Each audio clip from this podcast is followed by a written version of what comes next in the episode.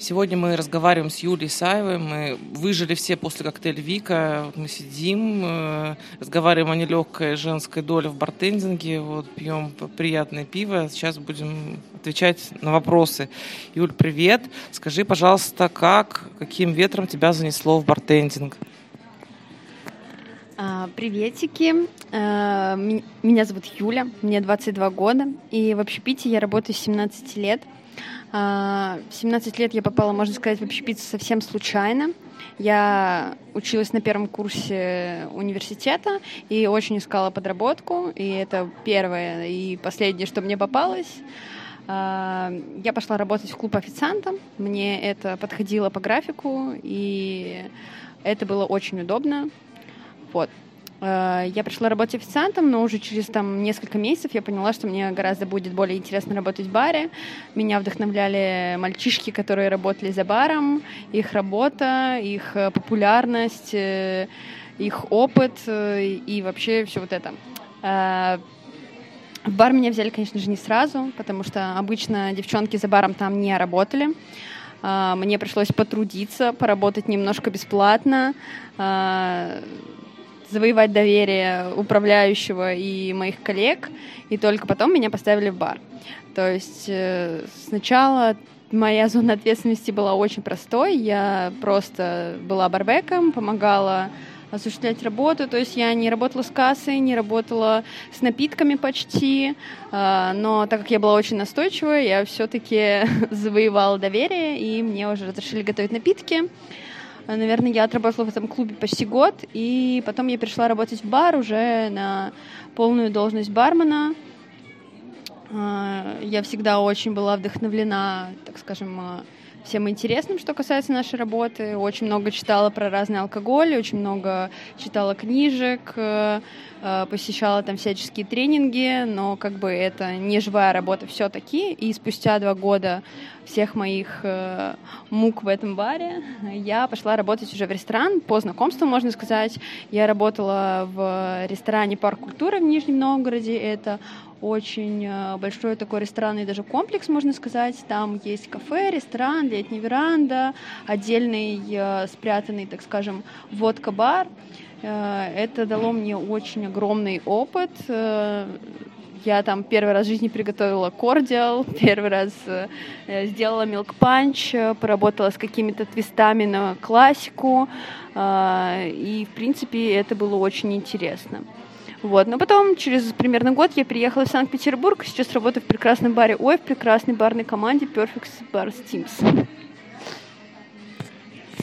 А ты вот сказала, что тебе пришлось начинать там с работы бесплатно. Это было связано с тем, что э, это вообще так была система в этом баре устроена, как бы, что там все приходящие должны были сначала работать бесплатно, или с тем, что ты девочка и тебя не хотели брать, и тебе нужно было сначала что-то доказывать.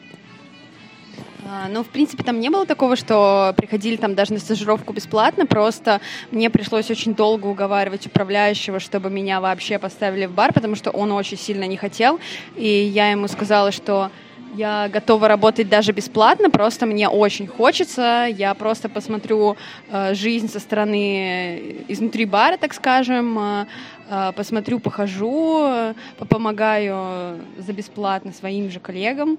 То есть то, что все будет нормально. Он еле-еле согласился на это. И после, кстати говоря, первой смены он уже разрешил мне э, за ставку официанта выходить в выходные, помогать э, ребятам за баром. И то есть так вот это все началось. То есть получается, да, меня просто не хотели брать, и я сама как бы предложила поработать бесплатно, и мне пришлось там месяц работать просто так. Грубо говоря, за ставку официанта, не за ставку бармена, за часы и без чаевых. Ну, то есть все-таки потому, что ты девочка глобально. Что такое вообще для тебя бартендинг? Почему и зачем ты этим занимаешься? Не знаю, но бартендинг для меня это моя жизнь. Просто я не могу представить э, себя вне вне этой сферы. То есть, когда даже, допустим, у меня отпуск, я очень сильно скучаю по бару, я хочу вернуться, и не знаю, для меня это пока что лучший пример работы и занятие тем, что тебе нравится. Потому что как ни странно, до 17 лет я была очень сильно замкнутой и очень мало общалась с людьми, у меня было мало друзей, а вот именно бар позволил мне обрести кучу знакомств, кучу связей, э, друзей вообще в разных городах, э, и типа для меня это много значит достаточно, вот.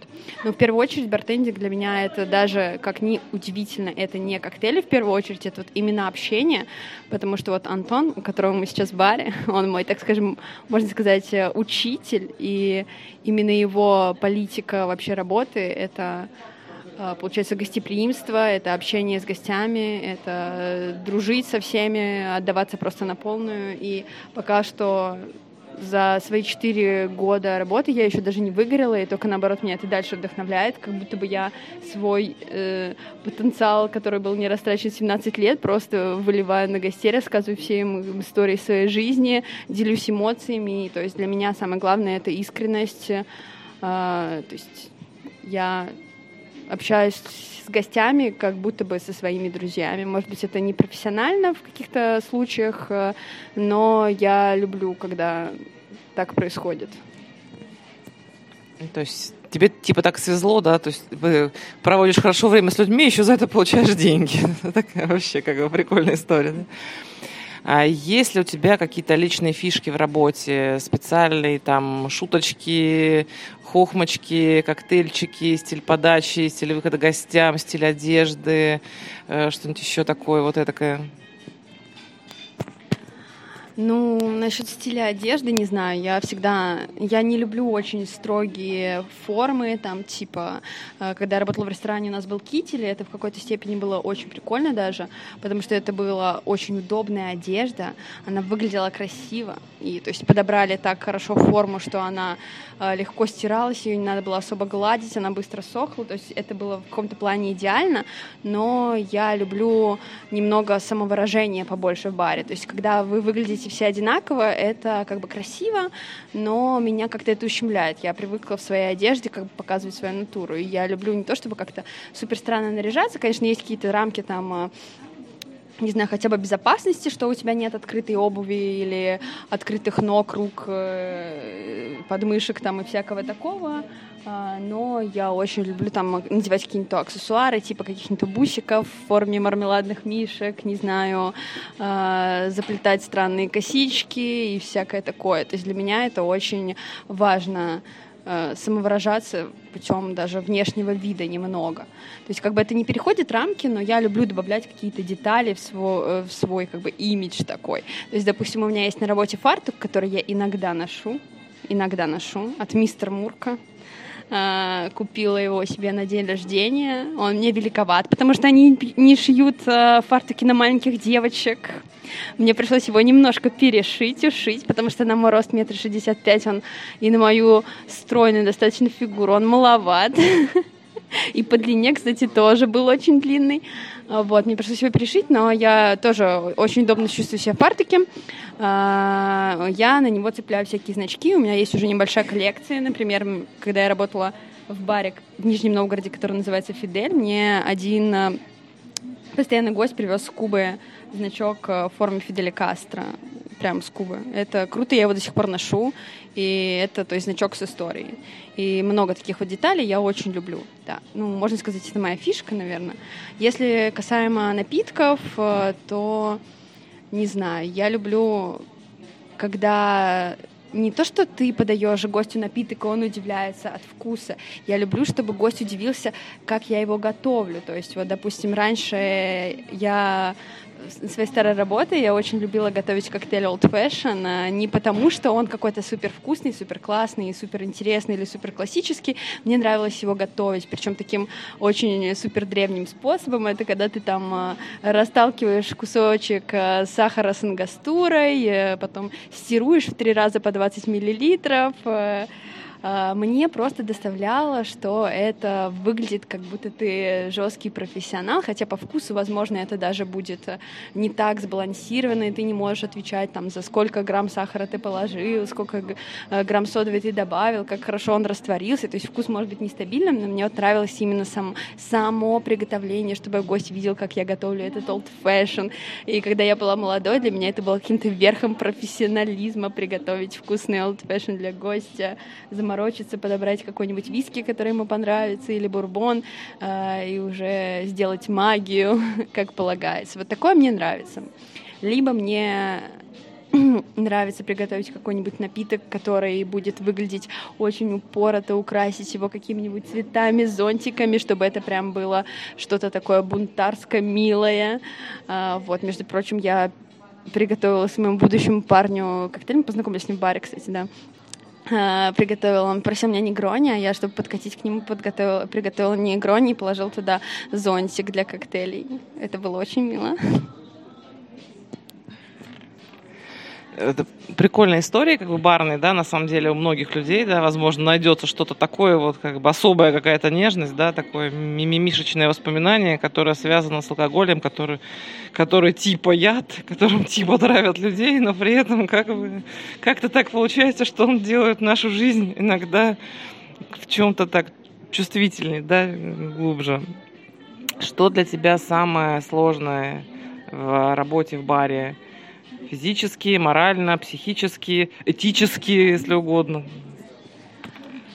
Ну, мне кажется, просто все отчасти сложно, как я считаю в любой работе. То есть от чего-то постоянно устаешь. Во-первых, физически, потому что наш график максимально ненормированный. Я нигде не работала с нормированным графиком, где у тебя есть э, там, отпуска по, э, по графику, не знаю, какой-то стабильный, четкий график без замены, измены и прочего-прочего. Э, у нас э, очень большие рабочие дни, как вы все знаете. А, то есть там от 13 до 15-17 часов иногда, и это все очень тяжело. Во-вторых, это все время на ногах, у нас нет никаких перерывов там на обед, у большей части, я уверена, барменов, и это, конечно, физически тяжело, но, в принципе, к этому привыкаешь, и становится все нормально. Во-вторых, как бы, ну, это работа за баром неизменно связана с физическим трудом, это вот это перетаскивание бутылок, льда, кучи мусора, это всегда физически тяжело. Но, в принципе, я думаю, что если вы работаете работаете в нормальном коллективе, не сексистком, как раньше у меня было, то, в принципе, все будет хорошо, и то есть ты не будешь чувствовать себя ущербной из-за того, что ты девочка. Но иногда, конечно, моменты такие проскальзывают. А, Еще тяжело, конечно же, переизбыток общения с людьми, когда ты очень долго общаешься с со всеми, очень много разговариваешь, это иногда тоже утомляет, но, в принципе, я не чувствую какого-то очень большого дискомфорта, поэтому, ну, в принципе, я бы не сказала, что мне даже тяжело работать за баром, мне это очень сильно нравится, поэтому какие-то вот такие моментные неудобства, это все нивелируется просто моей любовью к моей работе.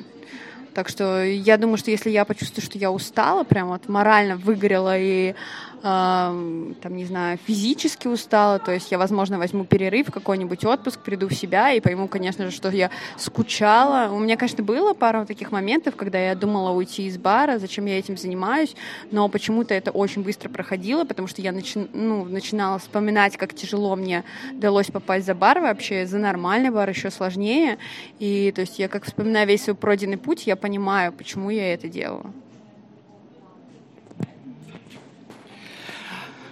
А приходилось ли тебе сталкиваться с какими-то комментариями, оценками, не знаю, там, критикой или наоборот, там, повышенным вниманием, каким-то приставанием, какими-то непристойными предложениями, вот связанными с тем, что ты девушка за баром?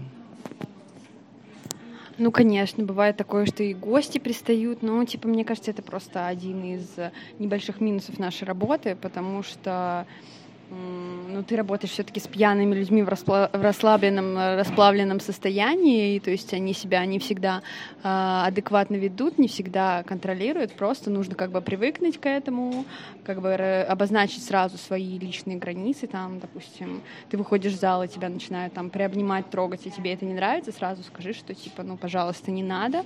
Если что, просто не разбираешься с такими проблемами, я это уже давно уяснила, просто подходишь к ребятам, говоришь, мальчики, типа, я не могу общаться, не могу подходить к этим людям, пожалуйста, решите эту проблему. Ну, просто это правильно, я считаю, чтобы, если что, мальчики тебе помогли, потому что, ну, это правильно, они должны тебя защищать, они обязаны, я считаю.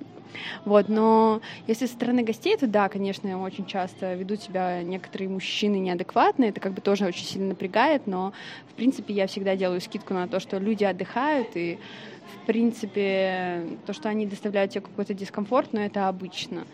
Э, нужно просто как бы это принимать, понимать и отпускать, не заострять на этом внимание. Если э, мы говорим о том, что э, об отношении именно моих коллег ко мне из-за того, что я девочка, то, конечно, такое было, но я связываю это все с э, непрофессиональными командами, когда, то есть, э, вы работаете, допустим, в клубе, там почему-то у меня создается впечатление всегда, что у барменов, которые работают в клубе, у них у всех слишком завышенное ЧСВ всегда, потому что они там могут работать 10-15 э, лет в баре, но, по сути, они себя ничего такого выдающегося не представляют, они отдают одни и те же напитки, виски, кола, ром, кола и текила Sunrise, то есть, типа, они как бармены себя особо ничего не представляют, вот поставь их в нормальный коктейльный бар, они ничего не смогут сделать в большинстве своем, но чувство собственной важности у них э, очень высокое, наверное, это так они э, борются как бы со своими непроработанными комплексами, когда они работают очень тяжелые смены в баре, и вот с такими людьми гораздо сложнее работать, потому что они, ну, по моему мнению, не совсем профессионалы, и когда приходит к ним маленькая девочка на работу, они, ну, соответственно, начинают срываться на ней. И, то есть, типа, ну, я поняла, что это тоже нужно просто понять, принять и отпустить, что ну, таких людей ты не изменишь, э, просто не конфликтовать с ними, потому что они всегда будут говорить, что ты девочка, что ты не можешь перетащить кегу, хотя я могу, э, то, что они будут заострять на этом внимание, о том, что ты не так много знаешь, но были у меня пару раз, когда я просто утирала нос таким людям, э, спрашивая, задавая у них им вопросы про то, что они не знают, например, что такое островной виски, и они сразу же говорят, говорят, что это меня не касается, потому что, потому что моя работа заключается в том, чтобы носить э, посуду и помогать им закрывать смену. Вот, но, в принципе, это нормально. Типа, я просто это поняла, приняла, пропустила через себя, отпустила. И сейчас я работаю с достаточно профессиональными ребятами, которые как бы не позволяют э, себе такого. Они считают меня достаточно несмотря на мой маленький опыт по сравнению с ними, они считают меня ровней себе и не позволяют себе таких высказываний о том, что я а, то есть как-то младше, неопытнее их или что-то в этом духе. То есть мы работаем как команда, мы учим друг друга а, и просто передаем этот опыт, и все нормально. То есть не было у тебя таких историй, что там приходит, например, какой-нибудь гость и говорит, типа, ну, слышь, ты там бармена позови, как бы мне. А, конечно, было, и даже скажу, что даже сейчас такое случается, даже в нашем баре, ой, такое бывает, потому что, ну, я не связываю это именно с моими коллегами, то есть не то, что они там себя больше считают барменами, чем меня, я просто считаю, что это как бы восприятие у многих людей до сих пор это не женская профессия, и они считают то, что девочки это официанты, а мальчики это бармены обязательно. И у меня было очень много раз таких, когда, допустим, я работала с новенькими за баром, и я выходила в зал, чтобы пообщаться с гостями, потому что для меня самое сложное это объяснить концепцию, объяснить меню. Я, как и полагается, беру э, как ответственно на себя это все. Э, чтобы помочь, соответственно, новеньким мальчикам. И получалось так, что я выхожу в зал, э, рассказываю про концепцию напитки, и мне говорят, типа, что-то из разряда ну ладно, мы к стойке подойдем, там у мальчиков спросим, у барменов. Ну, то есть, типа, люди просто не выкупали, что, типа, я как бы тоже бармен, у нас нет официантов, но я как бы, ну, со временем начала как это, к этому спокойнее больше относиться Потому что я считаю, что со временем это все пройдет, когда появится больше девочек за баром, и когда люди поймут, что это не исключительно мужская профессия, все станет э, нормально, хорошо. То есть у меня сейчас даже есть постоянники, которые приходят именно ко мне, и типа они хотят напитки от меня и восхищаются тоже мной в какой-то степени, и это очень приятно и очень вдохновляет. Но вот именно негативные вот эти моменты, просто их стоит, ну, не воспринимать, что ли, не обращать на них внимания, ну, просто такое будет, и со временем это пройдет, не знаю, просто более плавно. Мне нравится твой оптимизм. А, если говорить про тебя, вот ты как человек, да, что ты любишь пить сама и что ты любишь готовить больше, если, ну, ты как бы немножко сказала там про old fashion, да, то есть если еще какие-то там особые напитки, которые ты просто любишь готовить, ты там вот тебя попросили там что-нибудь, заказали, такая, вау, ах, наконец-то, как бы пришел тот самый человек, который попросил у меня чертов там драй мартини. Ну, честно говоря, я люблю готовить именно то, что я никогда не готовила. То есть мне нравятся люди, которые говорят, типа, давай что-нибудь на твой вкус, давай что-нибудь новенькое. И я такая, типа, вау, ура, есть поле для эксперимента, я попробую что-то новое, не знаю, там, драй-мартини с голубичной водкой или что-нибудь в этом духе. То есть я сейчас именно погружаюсь э, в именно концепцию нашего бара с драй-мартини. Я уже, типа, поняла, как примерно это работает. Э, и я вот пытаюсь найти какие-нибудь э, новые сочетание для себя, причем я вот именно люблю, когда мне заказывают именно не драй мартини, а просто мартини, то есть сладким вермутом или красным вермутом. Я вот хочу именно эту тематику проработать, потому что, как все мы знаем, мартини зарождался как сладкий коктейль, а не как сухой.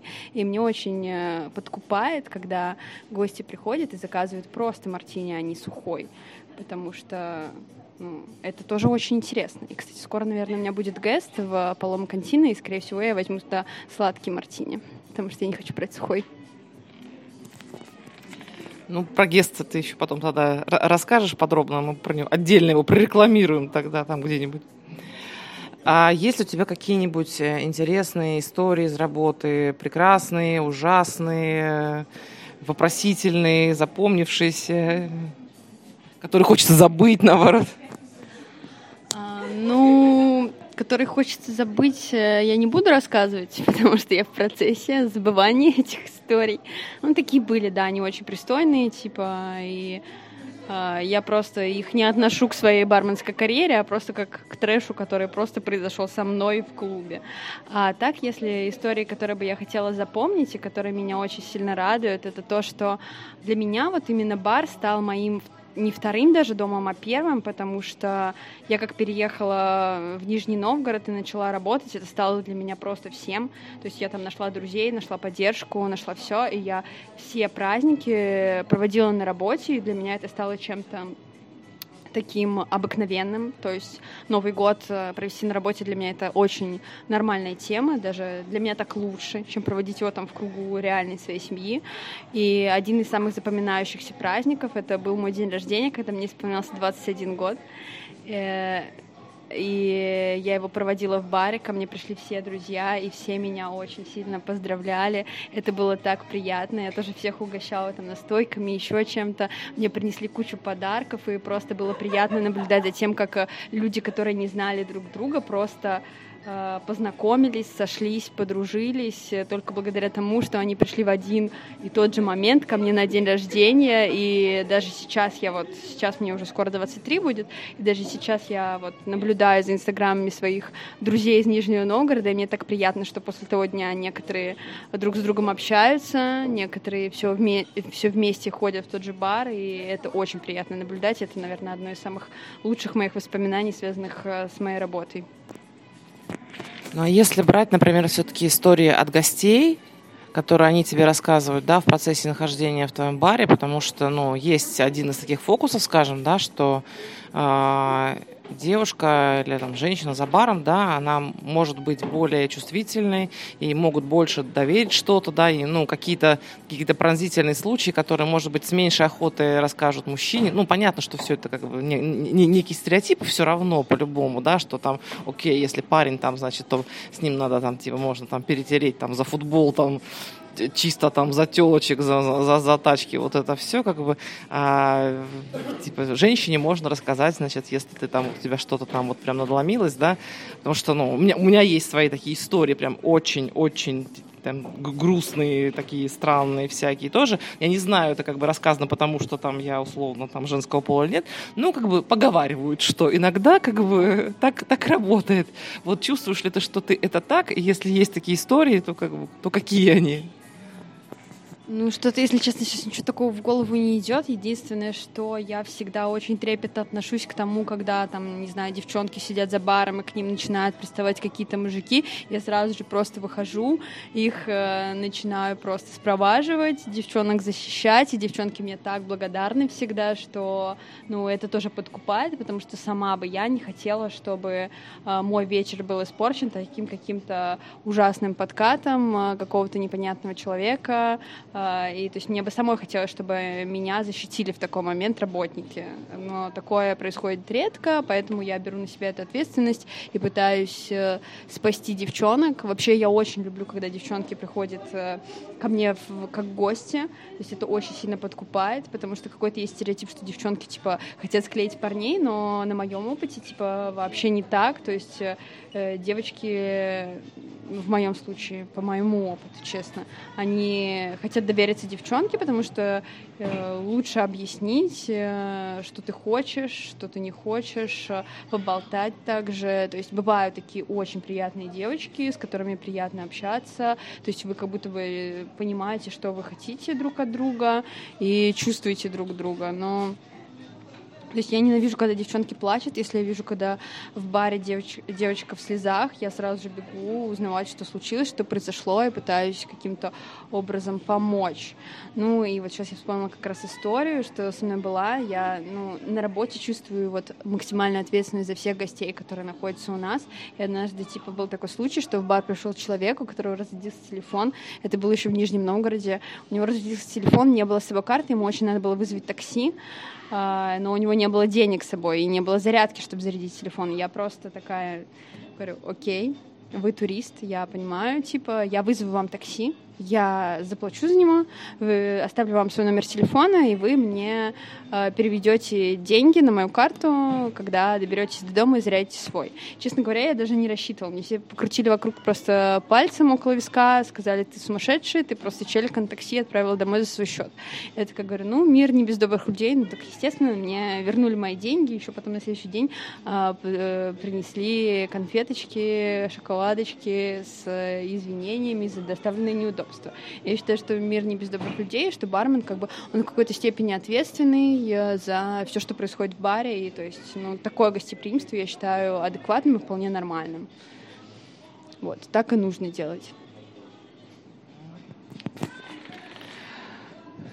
Ты планируешь этим заниматься всю жизнь, этим бартендингом, или у тебя есть какие-то еще другие варианты? А если всю жизнь, то вот типа лет через 50 кто ты будешь в баре?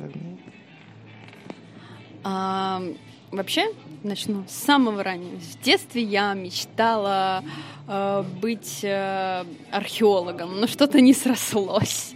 Я очень любила читать э, историю, а, вот именно археологически там про всякие динозавры. Это было все для меня супер интересно, про э, там раскопки и все такое. Я даже ходила в кровеческий кружок в детстве.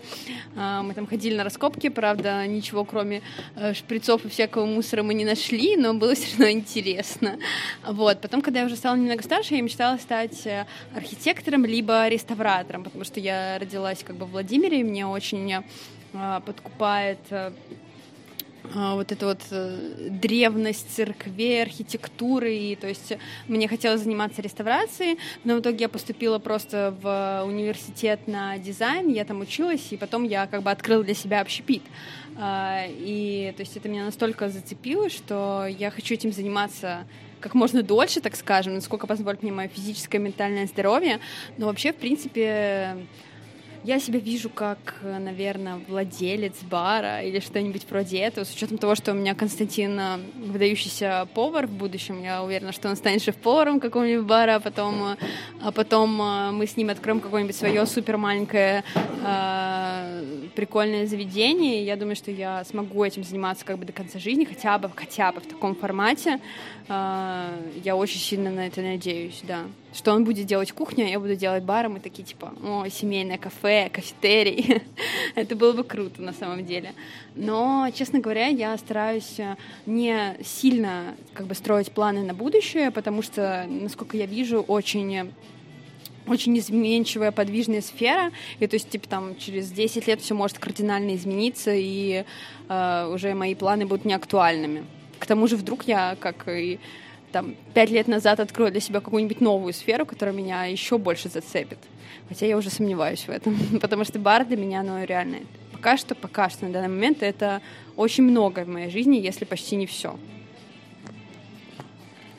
Как думаешь, какой-то конфликт противоречие есть между условно семейной жизнью, там, статусом женщины, ответственностью ее как бы в, в браке и барной карьерой? То есть можно ли быть там как бы то, что принято понимать, там, не знаю, хорошей матерью, женой, там, если это как бы твой путь вообще, в принципе, и совмещать это с состоянием застойкой, или ты там такой, значит, с утра, типа, там, детей в детский сад закинул, потом, значит, вечером там кто-то забрал, вот, ночные смены, вот это все, как это вообще как бы совмещается в, в твоем представлении, как бы, с, с будущей тобой, или твоя семейная жизнь, она вообще другая, то есть, как бы, семейное заведение, дети, дети тут же, как бы, там, с молодых лет просто там, не знаю, там, подносят стаканы, там.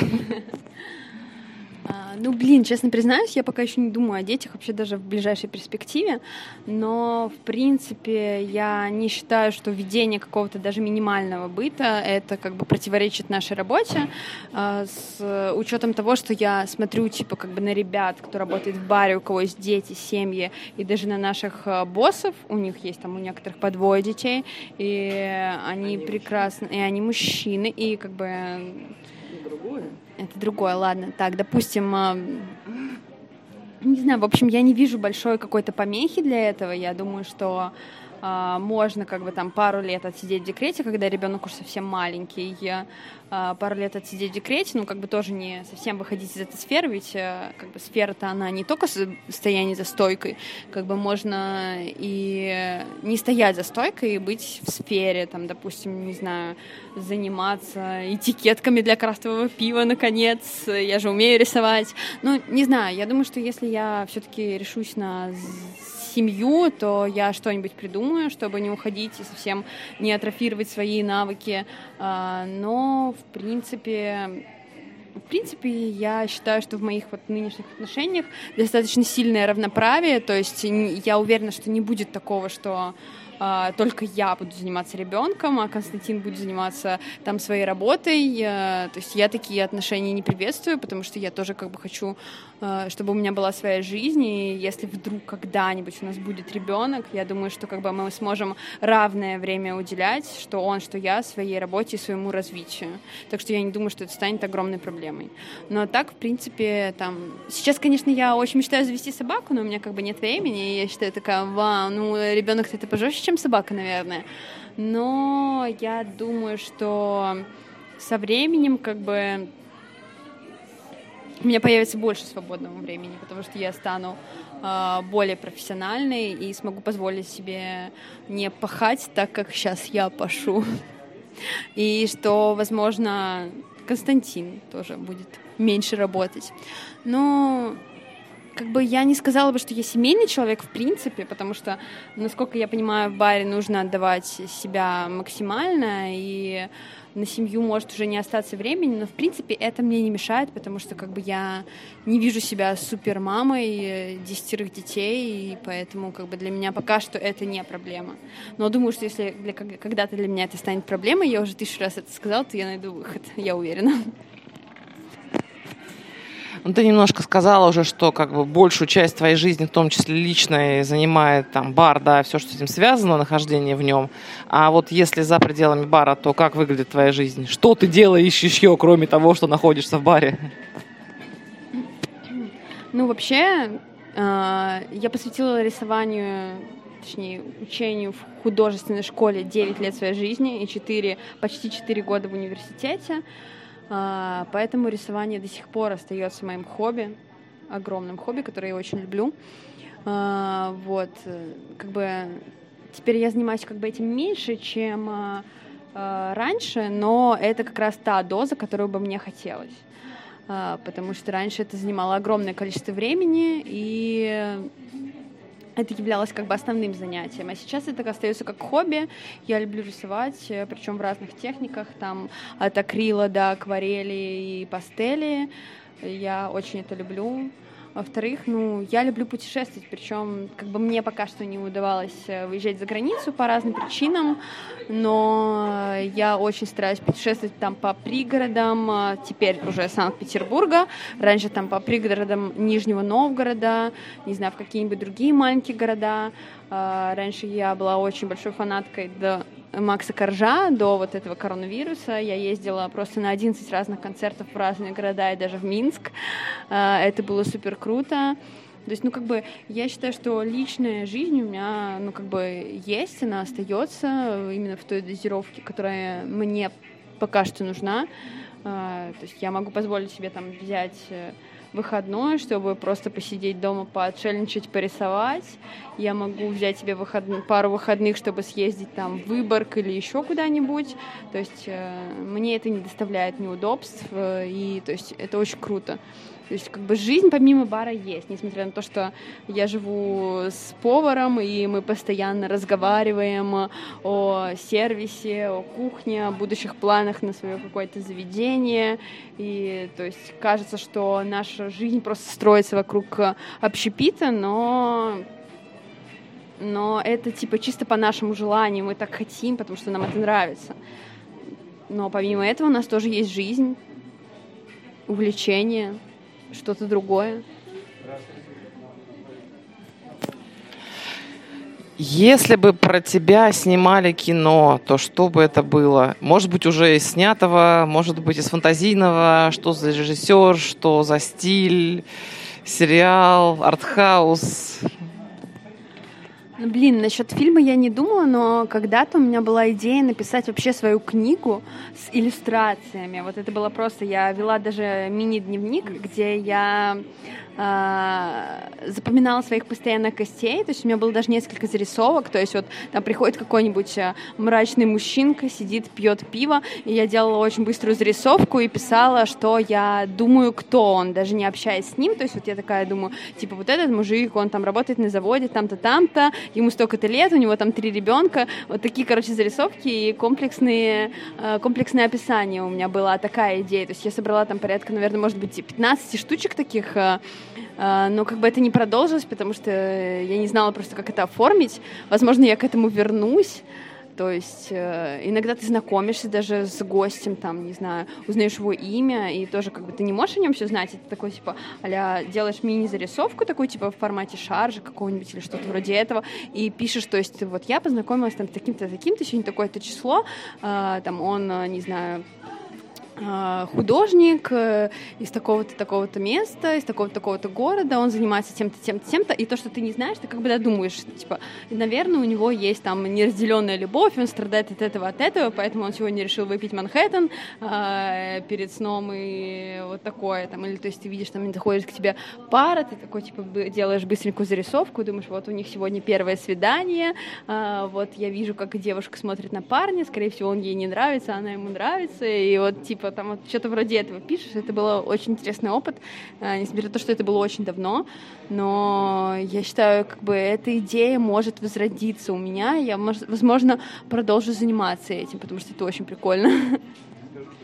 Ну, звучит, знаешь, как такое, наброски такого какого-нибудь будущего нуара в стиле «Город грехов», такой как бы немножко, я не знаю, может быть, это моя какая-то фантазия, может быть, не, не так мрачная, но, ну, типа вот такое что-то графичное, графичное, черно-белое, с какими-то всплесками такое, да? Вот. Ну, на самом деле, звучит очень прикольно, и, ну, я никогда такого не слышала, то есть, если ты продолжишь это делать, и когда-нибудь это станет чем-нибудь изданным, это будет вообще, по-моему, что-то супер-пупер э, эксклюзивчик такой. То есть, если бы я была, например, там, условно, владельцем бара, где работал бы такой сотрудник, как бы с, с таким вот приколом, да, привет, проект Артендер, а, то я бы этот ресурс использовала бы точно, потому что мне кажется, что это как бы могло бы быть, ну, могло бы стать таким продуктом, типа, продаваемым от бара, да, ну, как бы, ну, условно, может быть, там, если, я не знаю, насколько там это касается там privacy, да, типа, сколько гости там будут счастливы увидеть себя там с какой-нибудь фантазийной историей, да, откроют, там, купят, узнают, там, ну, либо нужно какую-то подводку такую делать, да, прям специально, типа, что все это как бы медитация на тему, условно, все совпадения случайны, там, и так далее. Вот, но вообще сам формат, ну, мне лично очень нравится, то есть, как бы, я бы такое смотрела, читала, как бы, для людей барной индустрии, мне кажется, что это тоже такой, как бы, ну, вдохновление такое, да, какое-то типа тренажер такой, типа из серии. Ну, я рисовать не умею, но типа круто, да, то есть как бы что можно представить, что ты можешь представить о госте, который пришел, такой, ну-ка, типа быстро, там, 15 признаков как бы человека, который сидит у тебя там за стойкой, там, просто там за, за одну минуту. Очень круто. А, и у меня есть такой вопрос, э, странный такой, полуоткрытый, то есть э, есть ли у тебя какой-то вопрос или какая-то тема или какой-то образ, который вот лучше всего тебя бы выразил, может быть, его тебе никогда не задают или наоборот все время задают, но вот типа вот что тебя нужно спросить, чтобы ты вот максимально там в двух, там в трех фразах выдала просто вот всю себя просто.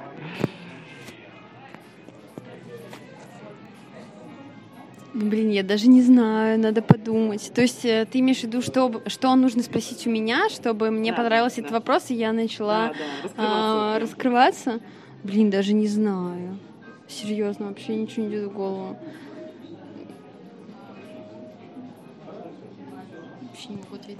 Можно тогда как бы поразмяться на тему, а, насколько ты вообще раскрываемый человек, или ты человек как бы закрытый и прячущий себя, то есть где твоя доза, да, где твой баланс, насколько там какие-то скажем, глубоко личные детали ты выдаешь э, там, в барной жизни, в работе посторонним людям, ну, как таковыми. Вот. И если тебя вдруг вынесет на тему, что тебя там пришел какой-нибудь гость и спросил там тебя что-нибудь совершенно неожиданно, и тебя такой тыдыщ и прорывает, и ты как бы вот, ну, может быть, ты не все ему начинаешь уваливать, но у тебя прям заводится там какой-то ключик какой-то. Ну, вообще, начнем с того, что, ну, первое время я была очень закрыта. Э, у меня была, типа, даже такая, типа, а образ, маска для работы. Типа, когда ты держишь себя как просто камень, а потом приходишь после смены и плачешь, потому что тебе это не нравится, вот именно этот образ. Но сейчас я, ну, привыкла к тому, что я более искренняя. То есть, если у меня плохое настроение, то есть, как бы, гость, который постоянно, ну, видит, что что-то не так, как бы, э, и что поймет, что у меня что-то случилось, либо я очень устала, либо у меня какое-то плохое настроение. То есть это как бы не напрямую, что я плохо общаюсь с людьми, но просто они замечают это, что там, допустим, я меньше смеюсь, меньше шучу, меньше улыбаюсь. А, как бы на качестве сервиса это не отражается, но а, на моем поведении немного. То есть я привыкла к искренности. То есть если я, если мне что-то там не нравится, я как бы намекну на это. Если у меня не очень хорошее настроение, там я выдержусь от каких-то лишних шуток или чего-то такого. Если у меня хорошее настроение, то есть я могу поделиться чем-то своим а, новым, а, своим, а, не знаю, тем, то, что меня случилось, хорошее или плохое, тем, то, что меня восхитило. То есть э, я периодически прихожу на работу и говорю такая, ребята, знаете что? Я сегодня узнала вот это, вот это. Они слушают первый раз эту историю, потом приходят гости, и я почти каждому гостю рассказываю, что сегодня я узнала, что, э, не знаю, что-то космическое узнала, и, и мальчики уже устают, то, что слушают это 15 раз. Ну, потому что я очень искренне, искренне отношусь к своей работе. Типа, для меня рассказать одну э, историю, то, что меня вдохновило, восхитило, то, что я что-то новое узнала, э, это в порядке вещей. Но я не знаю, чтобы, что должен сказать гость такое, чтобы я такая разыскренничала с ними. То есть это под настроение. Если у меня сегодня такое открытое, очень настроение, веселое, хорошее, то я хожу, разговариваю вообще почти на любые темы, очень открытый. Я могу рассказать все, что угодно о себе. Мне можно задать люб, почти любой вопрос, и я максимально честно на него отвечу. То есть там нравится тебе это, нравится тебе то, нравится тебе то. Я максимально искренне отвечу. То есть можно подойти и спросить у меня, как ты относишься к какому-то из алкоголя, я ну, максимально честно отвечу. То есть, несмотря на то, что там у нас какие-нибудь контракты с тем, с этим, с тем, а, то есть, вот, допустим, банально недавно заходили а, люди, которые работают на производстве а, новейших сиропов Хербариста, и они спросили, как им их продукты. Я честно сказала, что я ну, не распробовала его, что это не мой формат работать с такими штуками, но, в принципе, вроде бы как вкусно. То есть я честно сказала, я не начала врать, что вот как мне понравилось, что это супер круто. Я сказала честно, что как бы я его немножко не поняла, что мне нужно еще время, чтобы поработать с ним.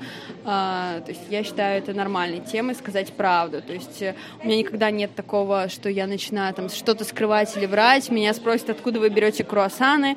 Я скажу, что мы их не сами печем, мы их заказываем у наших э, друзей из Олгрейна, и для меня это не стыдно. Для меня не стыдно быть искренней, и все.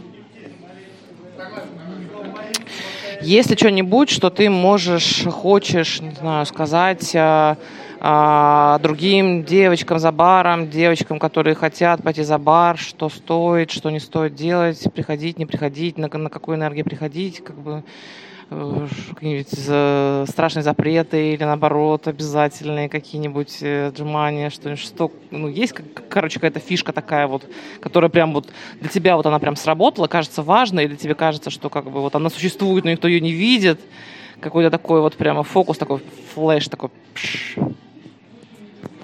А, я бы посоветовала всем девочкам, которые приходят, э, особенно в мужской коллектив, никогда не иметь отношения на работе и никогда не знакомиться с постоянными гостями, кроме, а, так скажем, короче, никогда не встречаться с гостями, никогда не встречаться и не строить никакие интриги и козни с барменами, потому что это всегда, всегда, абсолютно всегда, ну, в 99% случаев заканчивается плохо потому что как бы это ни было, мужики всегда как бы собираются в одну группу, и просто в таком случае все будут против тебя. Все будут, э, не знаю, какие-нибудь козни строить против тебя, это сто процентов. Отношений на работе это всегда нет. А, поэтому я бы посоветовала так. Как бы не хотелось, короче, не надо. Вот это самый главный совет, мне кажется. Ну, это я не на личном опыте своем прошла, но я просто видела, как у других это плохо заканчивается, и я бы посоветовала никогда не начинать отношения со своими коллегами. Это раз. А, наверное. Во-вторых, эм, ну, это, наверное, касается и не только девчонок, и тоже мальчишек, всех молодых начинающих, я бы всегда посоветовала, не знаю, идти сразу в хороший бар работать, куда тебе хочется, проситься, там, не знаю, на бесплатной основе, короче, рвать жопу, чтобы попасть сразу в хорошее место и не проходить вот этот вот огромнейший путь через клубы, бары, наливайки и прочее, прочее, прочее, потому что ты гораздо больше получишь профита и хорошего опыта, именно сразу начиная работать в хороших местах. То есть ты можешь потратить там, не знаю, два месяца своей жизни на то, что ты будешь работать бесплатно, и потом тебя возьмут там на должность хотя бы барбека, чем ты будешь тратить там уйму, кучу своих лет э, на то, чтобы работать в плохих заведениях, и получишь просто максимально негативный опыт, э, и плохую, к тому же, репутацию, что ты придешь уже потом в нормальное заведение, и тебе откажут только потому, что гораздо сложнее переучить человека, чем научить с нуля. То есть иногда бывает настолько негативный опыт у людей, что это уже не выводится из них. То есть вот эти отрицательные привычки, не знаю, там э, э, не натирать посуду, трогать ее за ненужные места, и иногда эти, там, не знаю, не стировать, не охлаждать бокал перед э, сервировка коктейля. То есть иногда эти привычки настолько въедаются в человека, что их невозможно, э, от них невозможно избавиться. И этот вот негативный опыт, он всегда плохо заканчивается. То есть если вы хотите стать барменом, хорошим барменом, потратьте просто побольше времени на изучение теории, на вот поиск информации именно, и идите работать сразу в хороший бар, без опыта. Я думаю, что нормальные люди понимают это все.